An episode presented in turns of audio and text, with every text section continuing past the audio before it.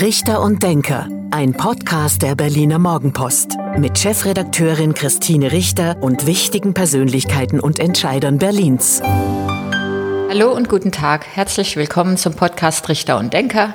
Mein Name ist Christine Richter. Ich bin die Chefredakteurin der Berliner Morgenpost und heute denkt mit mir Martin Hiekel, der Bezirksbürgermeister von Neukölln.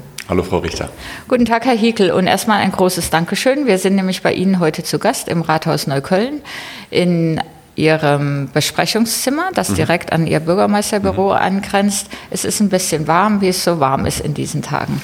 Wir erwarten noch 37 Grad, also insofern. Ähm, ist es fast noch kühl jetzt? Genau, weil wir haben, wir haben erst 28 Grad und starten an diesem, an diesem Tag mit ähm, dem Podcast. Herr Hiekel, wie geht es Ihnen?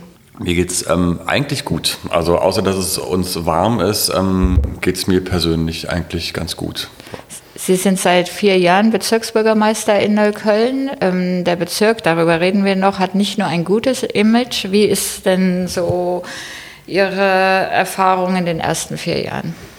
Also die Zeit ist unglaublich schnell vergangen und ähm, ich möchte fast sagen, dass vier Jahre, also wenn die Zeit schnell vergeht, hat man das Gefühl, man hat noch gar nicht so viel geschafft, weil man natürlich irgendwie in einer kurzen Zeit nicht so wahnsinnig viel schafft. Aber hat sich eigentlich eine ganze Menge bewegt. Ähm, was ich aber ganz spannend finde, ist, dass ich und ganz schön finde, ist, dass ich jetzt durch die Funktion als Bürgermeister tatsächlich hauptberuflich mich ausschließlich mit dem, mit dem Bezirk beschäftigen kann.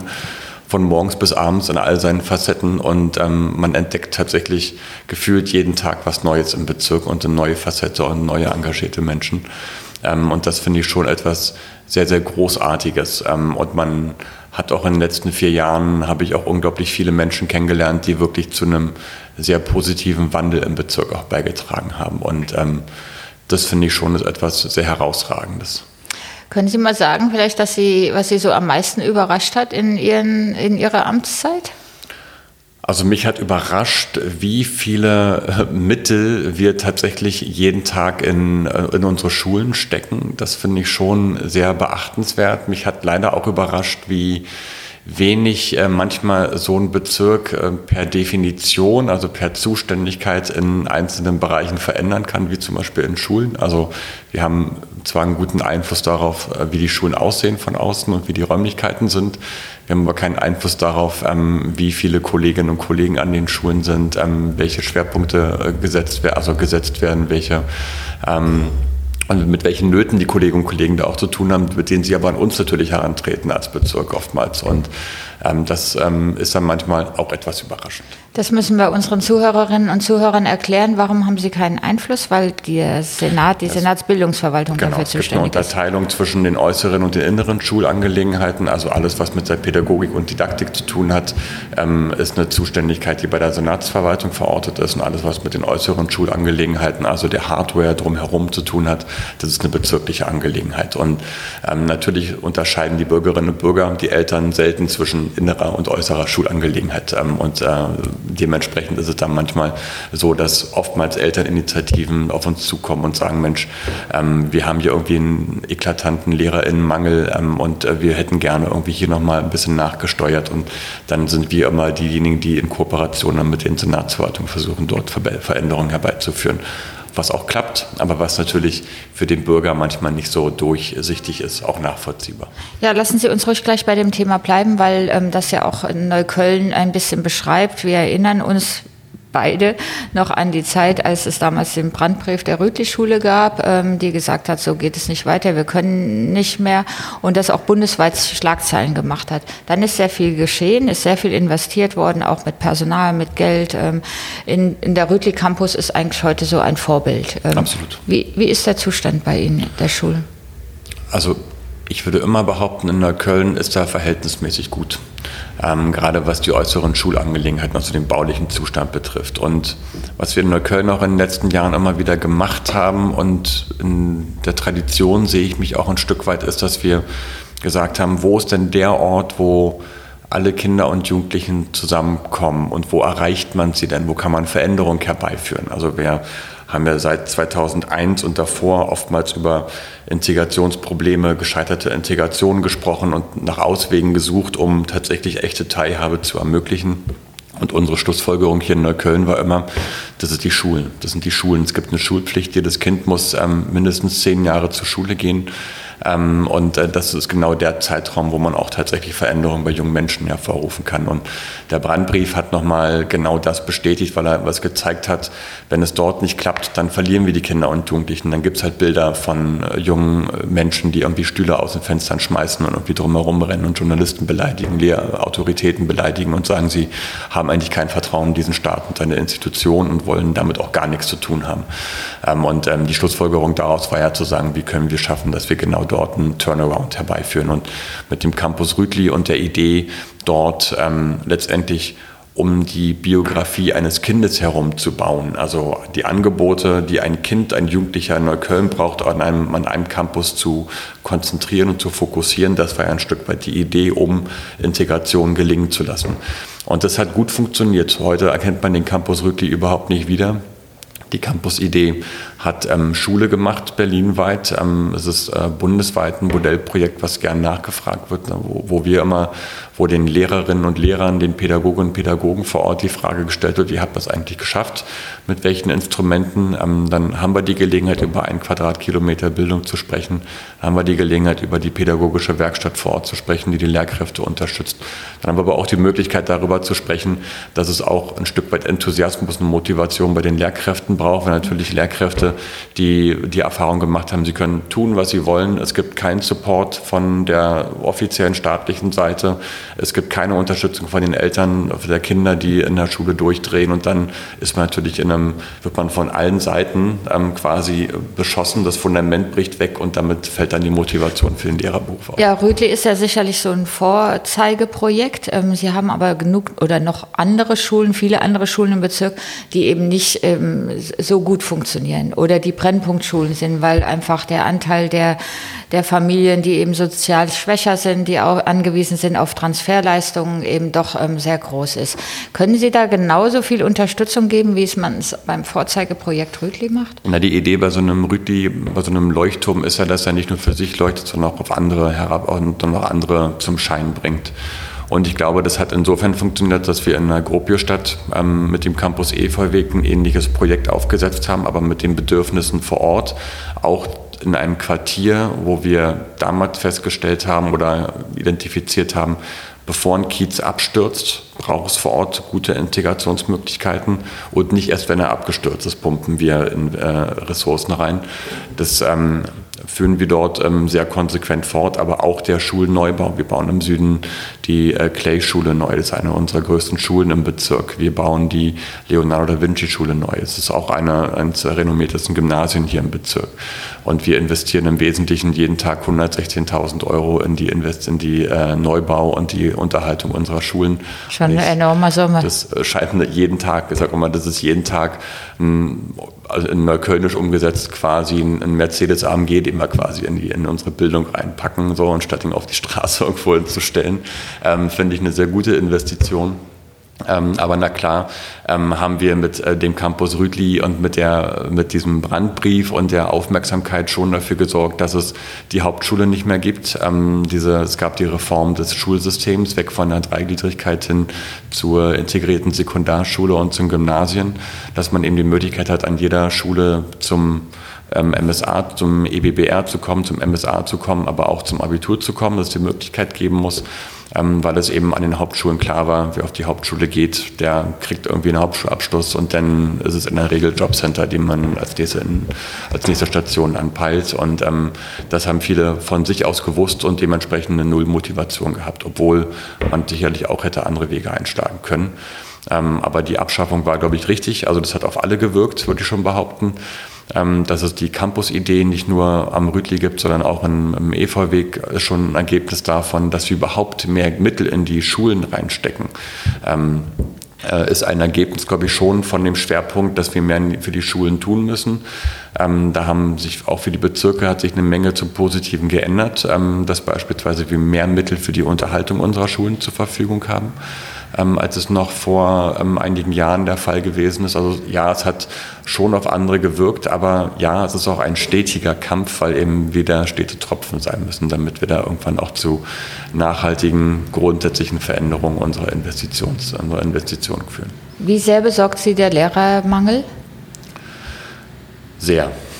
Sehr. Also egal mit welcher Schulleitung ich hier in den letzten Tagen gesprochen habe, alle beklagen sich darüber, dass sie keine Lehrkräfte haben, dass sie Lücken, die entstehen durch Pensionierungen, nicht adäquat füllen können, dass es wenig Quereinsteiger gibt, ähm, dass es aber auch seitens der, derjenigen, die sich hier bewerben in den Castings, oftmals so eine Unverbindlichkeit gegenüber dem Schulsystem gibt. Also mir hat eine, eine Schulleiterin erzählt, sie hatte da ganz aussichtsreiche Kandidatinnen gehabt, die hätte sie gerne genommen und hätte sie gerne in, den, in die Schule mit integriert und mit irgendwie zum, für den Lehrerberuf ähm, auch qualifiziert, ähm, die aber dann sehr kurzfristig gesagt haben, ach nee, sie wollen doch nicht Lehrer werden. Also so eine Unverbindlichkeit ist ein Problem. Ähm, aber das ist ja ein Ausdruck dessen, Ergebnis dessen, dass wir nicht genügend ausgebildete Lehrkräfte haben, die regulär, sage ich mal, die, die, Stellen auch besetzen. Und das ist äh, sehr besorgniserregend. Ähm, und ähm, ich möchte sagen, das wird uns schon garantiert in, in die nächsten fünf bis sieben Jahre auch noch beschäftigen. Offen, offen, offenbar, denn eine Lehrerausbildung dauert allein vom Studium ähm, Bachelor, Master in der Regel vier bis fünf Jahre, je nachdem ob Grundschule oder Oberschule, plus nochmal die anderthalb Jahre Referendariat und dann sind locker mal ähm, fünf bis sechseinhalb Jahre um, ehe dann die jetzt beginnenden Lehrkräfte in den Schulen ankommen. Lassen Sie uns noch mal über das Image von Neukölln reden. Das ist ja jetzt ähm, berlinweit und auch ähm, republikweit sicherlich nicht das Beste. Ähm, viele erinnern sich noch an den Vorgänger ähm, Heinz Buschkowski mit seinen Aussagen über Neukölln. Ihr Stadtrat ähm, Falko Lieke hat jetzt ein Buch auch über Neukölln geschrieben, wo der Bezirk eher mit den Negativseiten dargestellt wird. Wir müssen über die Vermüllung und das Müllproblem, was gerade in Neukölln ein großes ist, aber sicherlich auch über nochmal klaren Kriminalität oder Kriminalität schlechthin reden. Ähm, wie ist so Ihr Image von Neukölln? Also man kann es gar nicht mit wenigen Worten beschreiben.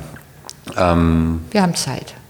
Also, um es kurz zu machen, wenn, ich sage immer, wenn ich Neukölln mit wenigen Worten beschreiben müsste, dann wäre es Bienenstich und Baklava, weil wir halt im Wesentlichen die ganze Bandbreite der gesellschaftlichen Realitäten hier im Bezirk haben. Also von Kleingartenanlagen mit den kleinen, mit, mit kleinen Festen bis hin zu, ähm, ich möchte mal behaupten, einer interkulturellen Gesellschaft mit äh, Menschen aus über 150 Nationen, dicht besiedelten Gebieten, mit all seinen Vor- und Nachteilen. Also insofern würde ich immer sagen, Bienenstich und Baklava. So, ähm, ich möchte aber auch sagen, dass sich Neukölln schon in den letzten 20 Jahren sehr, sehr zum Positiven geändert hat. Also man, wenn man so will, rührt ja ein Großteil der schlechten Erzählungen über Neukölln aus einem berechtigten und richtigen Artikel, ich glaube aus dem Spiegel von 99, der Neukölln als Endstation Neukölln tituliert hatte, wo halt die Probleme, über die heute noch manch einer gerne schreibt, ähm, damals tatsächlich virulent waren, weil es, wir hatten in Nordneukölln leere Ladengeschäfte, wir hatten hier marodierende Banden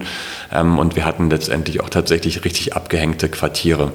Aber in der Zwischenzeit hat sich einfach viel zu viel getan, um zu sagen, es sei immer noch das Gleiche wie vor 20 Jahren. Wir haben mittlerweile Quartiersmanagements in Nordneukölln gehabt, die haben für mehr Zusammenhalt gesorgt. Wir haben mittlerweile in Nordneukölln eine sehr lebendige Start-up-Kultur und junge Unternehmerinnen und Unternehmer, die hier hergezogen sind. Wir haben mittlerweile in Nordneukölln wesentlich ähm, mehr Menschen, die einer geregelten Arbeit nachgehen. Und wir haben auch ein tatsächlich mehr gemischtes Quartier, dass dort nicht nur Menschen aus dem, ich sag mal, die mal als Geflüchtete nach Berlin gekommen sind, dort leben, sondern dass dort mittlerweile auch Menschen leben, die bewusst hierher gekommen sind, aus aller Welt, aus Europa aber auch aus anderen Stadtteilen, die, ähm, und äh, dass hier Menschen leben, die als Studenten vielleicht vor 20 Jahren weggezogen wären, aber halt dann sich entschieden haben, heute, wenn man heute Student ist, eigentlich ist es schön hier, eigentlich ist man gut angebunden und man bleibt hier auch gerne und dementsprechend sind quasi die Erzählungen, die man gerne immer wieder versucht zu reproduzieren, ähm, nicht mehr eins zu eins zu übertragen auf heute und dafür ist der Campus Rütli das ideale Beispiel.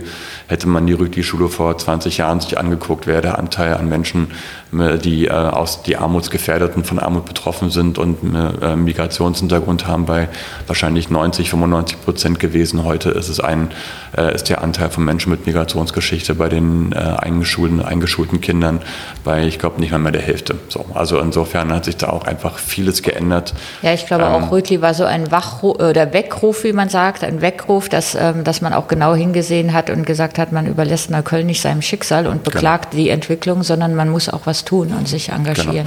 Und trotzdem muss man sagen, würde ich auch nie wegdiskutieren, gibt es natürlich immer noch genügend Reibungspunkte in diesem Bezirk ähm, und in dieser Stadt, so, wo wir natürlich nur repräsentativ für sind. Das fängt äh, von ähm, den, ich sag, den, den Anschlagsserien, ähm, die im Südneukölln stattgefunden haben gegenüber Demokratinnen, Demokraten. Also rechte Gewalt. Genau, rechte Gewalt, also rechtsextreme Gewalt, ähm, die sich darin äh, geäußert hat und äußert.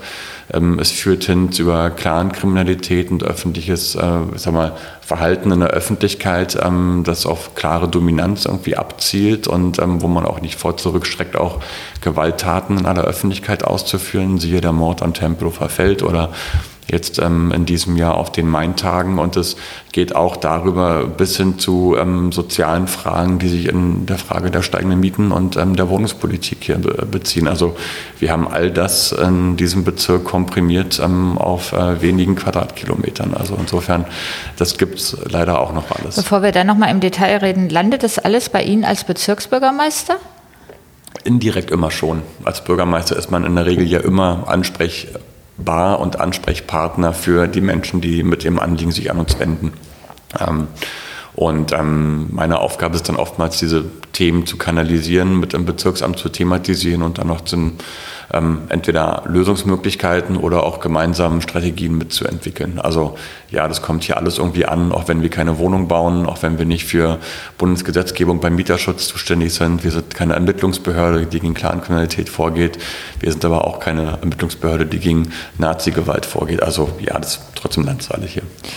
Lassen Sie uns ähm, über Klangkriminalität reden. Auch da gab es einen Konflikt in Ihrem Bezirksamt, weil die Stadträtin gesagt hat, diese Razzien, die regelmäßig gemacht werden, um eben auch ähm, Präsenz ähm, des ähm, Staates oder des Rechtsstaates zu zeigen, die findet sie ähm, nicht erforderlich, beziehungsweise auch das ähm, Wort Clankriminalität ist ja umstritten in einigen Parteien, gerade bei den Linken, weil es die arabische Bevölkerung schlechthin oder die Familien schlechthin kriminalisieren würde.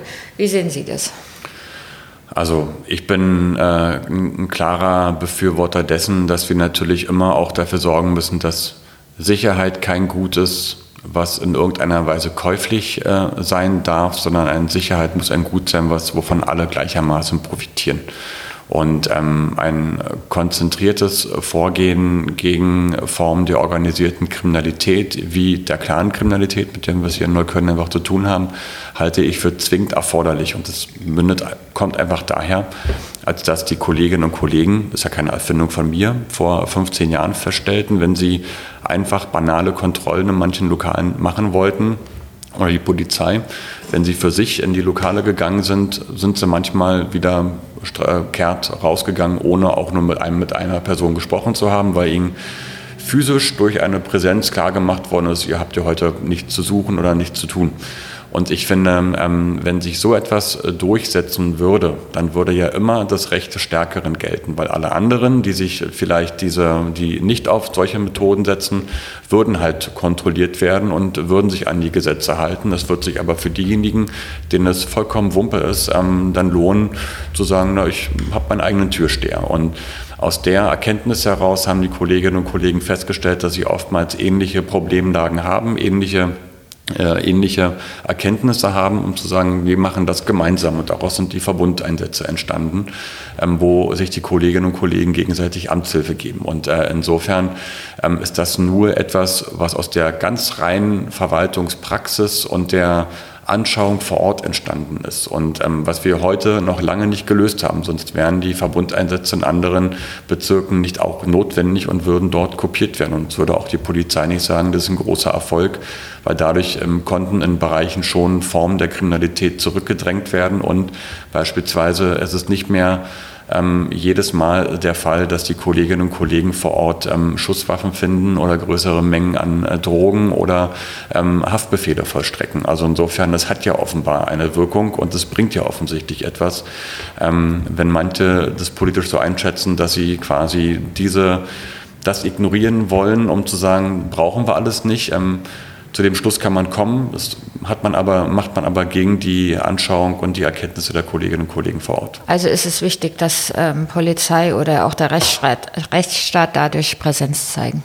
Na, absolut. Also der Bürger unterscheidet ja nicht zwischen, Poli also der unterscheidet schon Polizei, Ordnungsamt, also das weiß ja schon, aber der sagt, ähm, naja, hier nebenan, da passieren irgendwie komische Dinge, macht mal bitte was. Und dann will, will der Bürger, dass was passiert. Und, ähm, und auch andere Gewerbetreibende sagen, ey, wie kann es sein, dass der da irgendwie machen kann, was er will?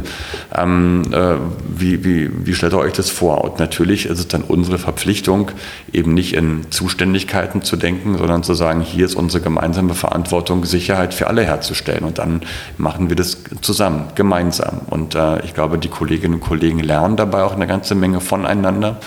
Ähm, und ähm, dementsprechend, also bin ich ein großer Fan davon und habe kein Verständnis dafür, zu sagen, das brauchen wir nicht und ähm, das hat alles keine Notwendigkeit. Das kann man nur sagen, wenn man sich mit der Thematik nicht auseinandergesetzt hat, wenn man die Kolleginnen und Kollegen nie begleitet hat, wenn man sich nicht mit dem Phänomenbereich näher auseinandergesetzt hat. Denn jeder Bürger und jede Bürgerin, mit denen ich hier in, in Nordneukölln oder in Neukölln spreche, fragen sich schon, dass wir einer der Bezirke sind, wo das Armutsrisiko am höchsten ist ähm, und wo ähm, der Anteil an Menschen, die von Armut betroffen sind, in einzelnen Quartieren enorm hoch ist, bei 60 Prozent liegt. Und wie kann es parallel sein, dass auf der Straße ähm, ein Mercedes AMG schon zum Standardrepertoire gehört? Den und Sie schon erwähnten? man die schon mal erwähnte, kann auch ein Lamborghini sein. Es können auch können auch andere schöne, hochpreisige mhm. Fahrzeuge sein, die hier umherfahren.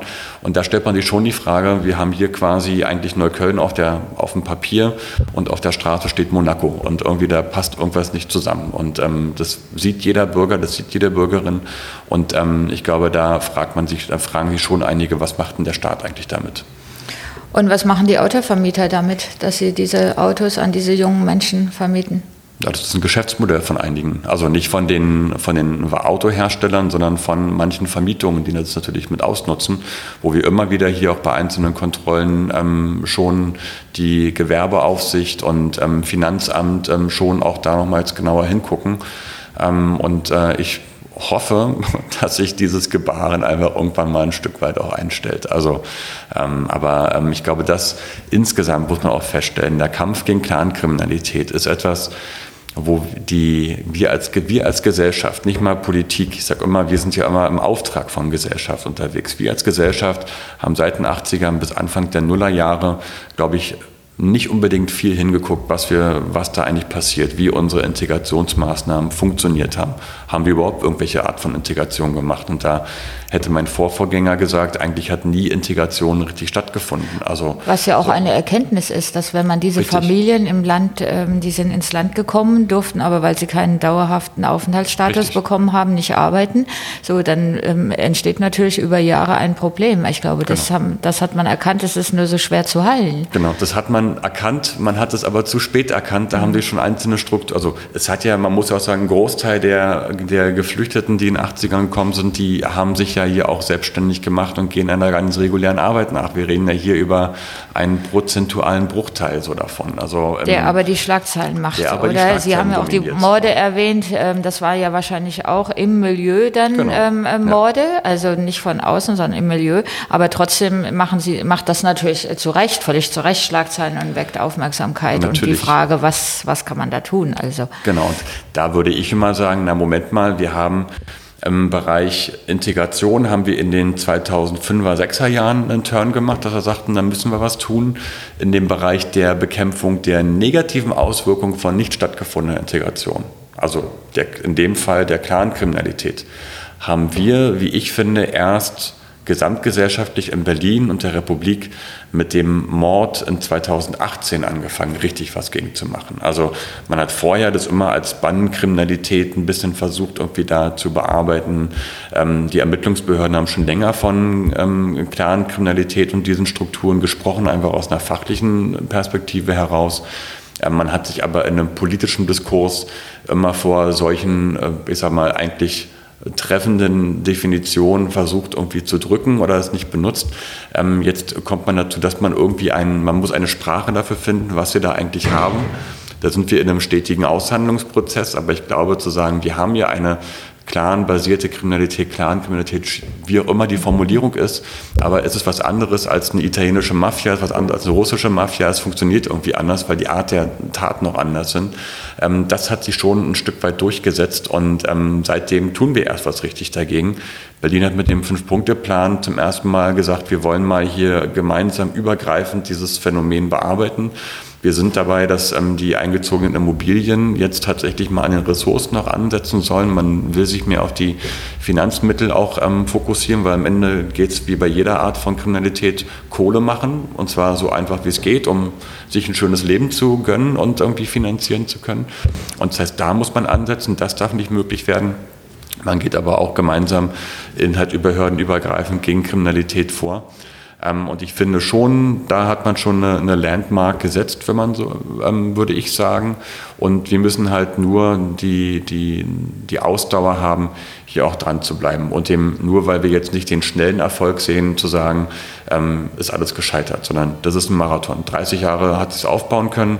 Es wird garantiert ähm, 10, 15 Jahre dauern, ehe wir hier eine nachhaltige Veränderung sehen. Und, ähm, und wir werden unter Umständen auch neue Forderungen ähm, daraus ableiten müssen. Also ich bin ein großer Freund davon zu sagen, wir brauchen sowas wie eine qualifizierte Beweislastumkehr auf, äh, auf Bundesebene, über die wir verhandeln und diskutieren müssen. Aber wir stellen einfach fest, ähm, die Kolleginnen und Kollegen in den Ermittlungsbehörden stoßen regelmäßig an ihre Grenzen und lassen sich da auf der Nase herumtanzen, weil es eben doch immer irgendwelche Schlupflöcher gibt.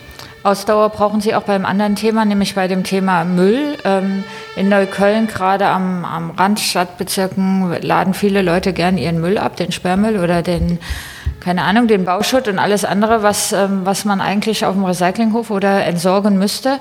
Ähm, neues Phänomen ist ähm, durch die Corona-Zeit entstanden in den Parks. Ne? Die jungen Leute feiern, die Pizzakartons und vieles andere bleibt zurück. Hatten wir in den vergangenen Jahren auch dann rund um den Christopher Street Day ähm, Hasenheide, also in einem Zustand hinterlassen, wo man sich fragt, ähm, was ist das denn jetzt?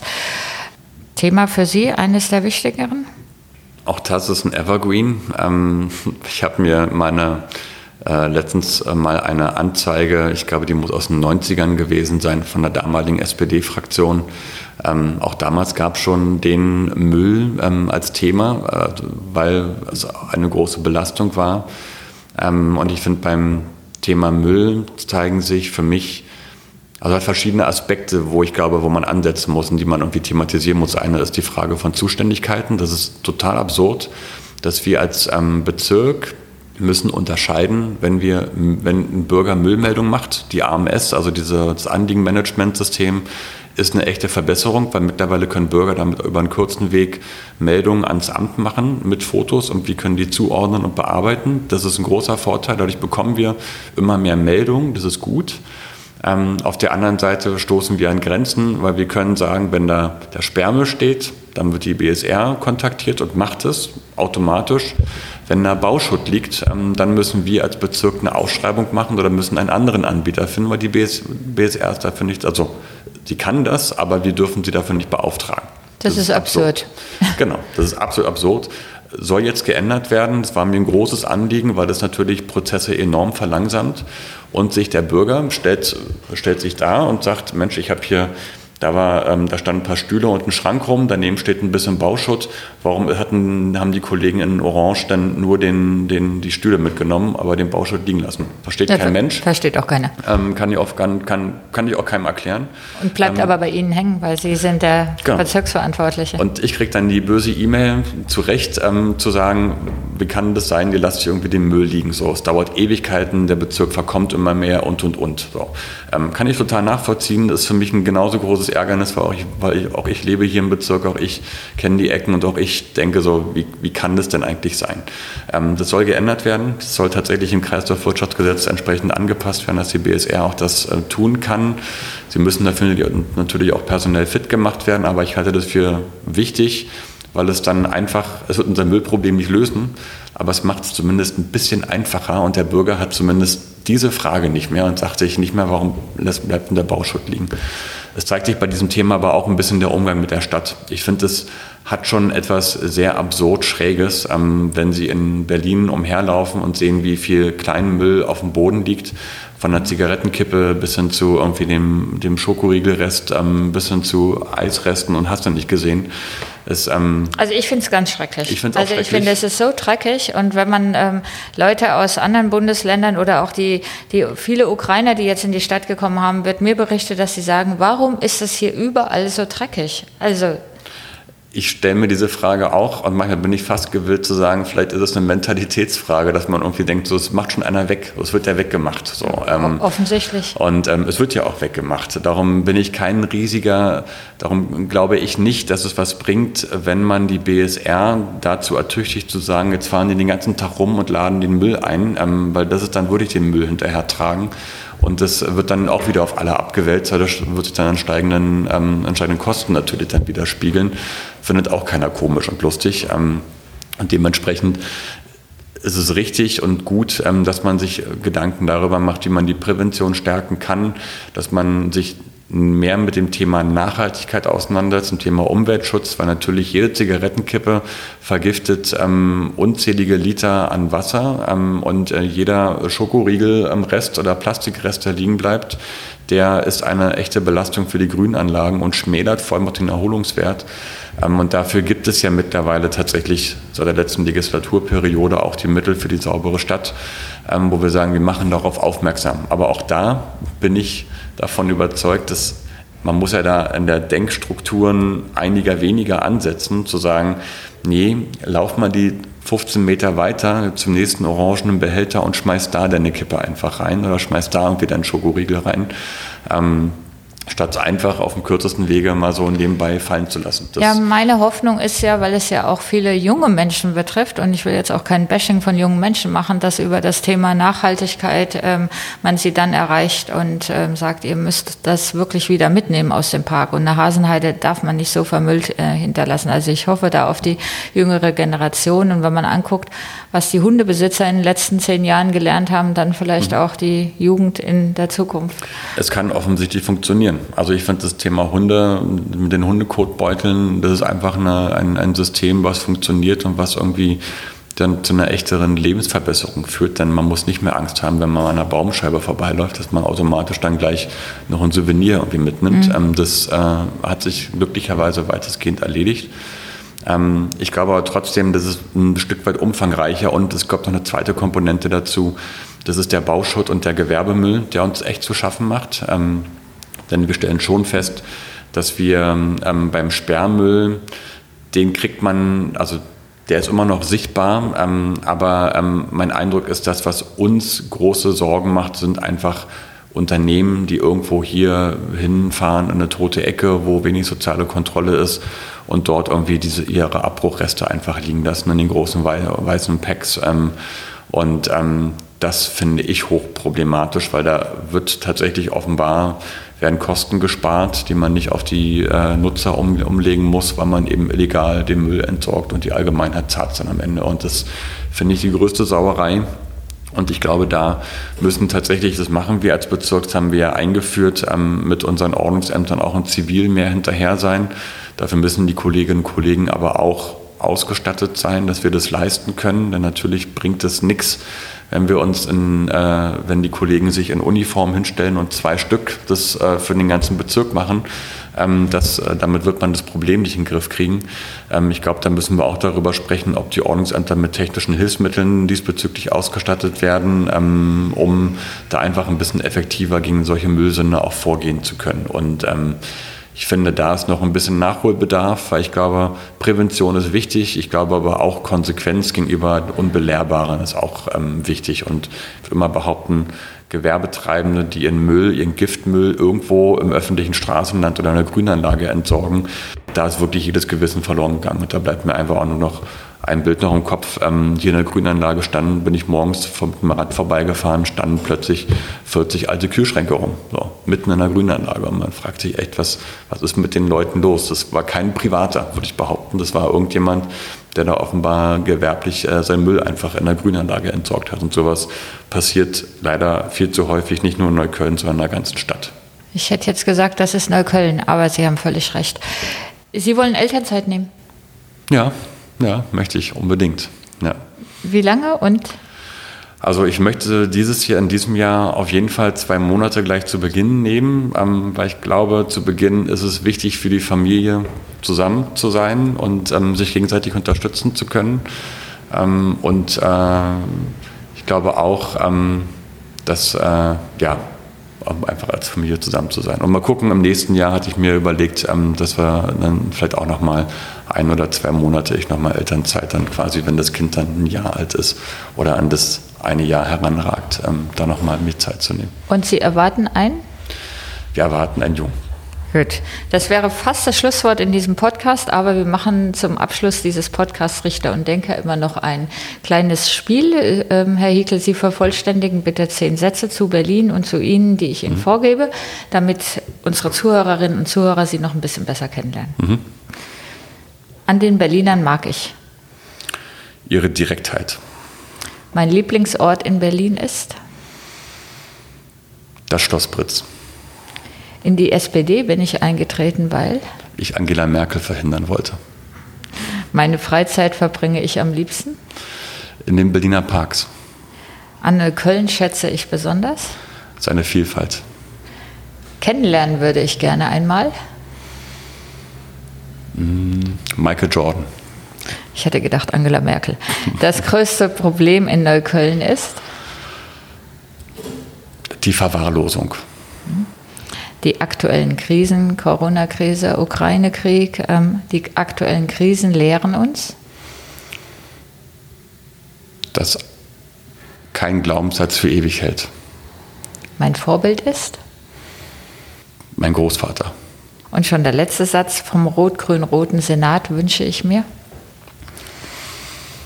Hm, das hat die U-Bahn nach Schönefeld verlängert.